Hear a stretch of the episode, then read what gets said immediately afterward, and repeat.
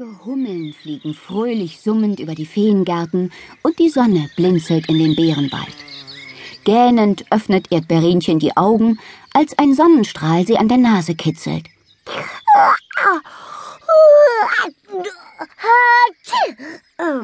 So ein herrlicher Tag. Schnell hopst die kleine Erdbeerfee aus dem Bett, kämmt ihre Locken und schlüpft in ihr rotes Kleid.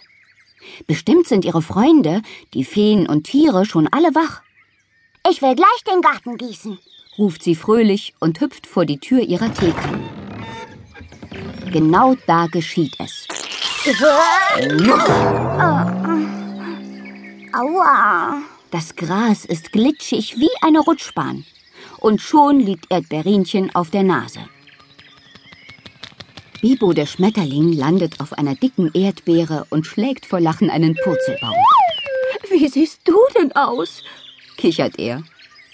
Erdbeerinchens Kleid ist voller Glibber. Der ist grün und klebrig. Igitt! quietscht Erdbeerinchen und versucht, das klebrige Zeug von ihrem Kleid zu wischen. Bibus Fühler lauschen in Richtung Nachbargarten. Was für eine Ferkelei! ruft dort jemand. Das muss Bruni Brombeer sein. Erdbeerinchen flattert über den Gartenzaun. Auch hier sind überall glitschige Schneckenspuren. Mit wem schimpft Bruni denn da? Drei orange Nacktschnecken sitzen unter Brunis Blumenbank. Eine ist geringelt, die zweite gepunktet und die dritte kariert. Raus, aber sofort! meckert Bruni und stampft mit dem Fuß auf. Die Schnecken rühren sich nicht. Wir können nicht rauskommen, fiebst die geringelte Schnecke empört. Wir sind nackig. Erdbeerinchen kichert. Ihr seid doch immer nackig. Deshalb heißt ihr Nacktschnecken. Aber die Schnecken schämen sich. Wir kommen nur raus, wenn uns keiner sieht.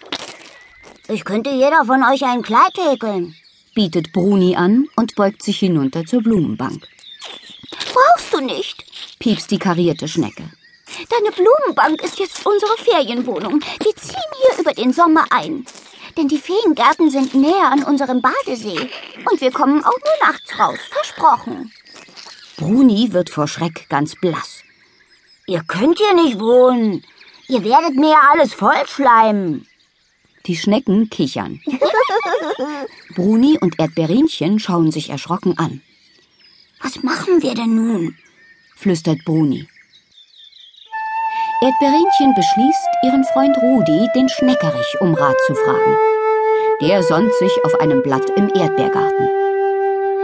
Rudi, hast du eine Idee? Sollen wir zur Feenkönigin gehen? Rudi reibt sich die Nase. Ach was, die hat keine Zeit. Wir fragen lieber die Schneckse. Erdbeerinchen starrt ihn verdutzt an. Äh, äh, wen? Na, die Schneckse. Wer ist das denn? Komm, sagt Rudi und setzt seinen Strohhut auf. Wir gehen gleich zu ihr.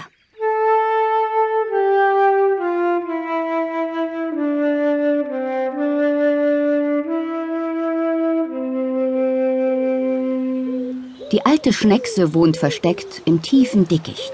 Ihr Haus ist eine rostige Aprikosendose. Aus einem angebauten Backofen paffen Rauchwölkchen und auf der Gartenbank schlummert eine weiße Fledermaus. Wir brauchen einen Zaubertrank, damit die Nacktschnecken nicht mehr in den Gärten der Feen herumglibbern, erklärt Rudi der Schneckse. Erdbeerinchen nickt. Ja, ein Anti-Glibber-Rezept. Die alte Schneckse grunzt und rollt mit ihren Stielaugen. Auf der Nase hat sie eine fette Warze mit drei Haaren.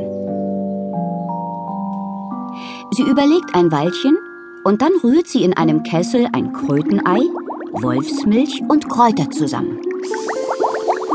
Der Zaubertrank zischt. Er ist grün und glänzt. Zuletzt zupft die Schneckse sich ein Warzenhaar aus und rührt es in den Trank. Erdbeerinchen schüttelt sich. Zum Abschied krächzt die Schneckse noch. Am Waldrand wachsen Schilfrohre. Wozu brauchen wir denn Schilfrohre? fragt Erdbeerinchen verwundert, als das Schnecksenhaus nicht mehr zu sehen ist. Aber auch Rudi weiß es nicht. Der Zaubertrank der Schneckse sieht aus wie Waldmeistersoße. Stillhalten! ermahnt Erdbeerinchen die Nacktschnecken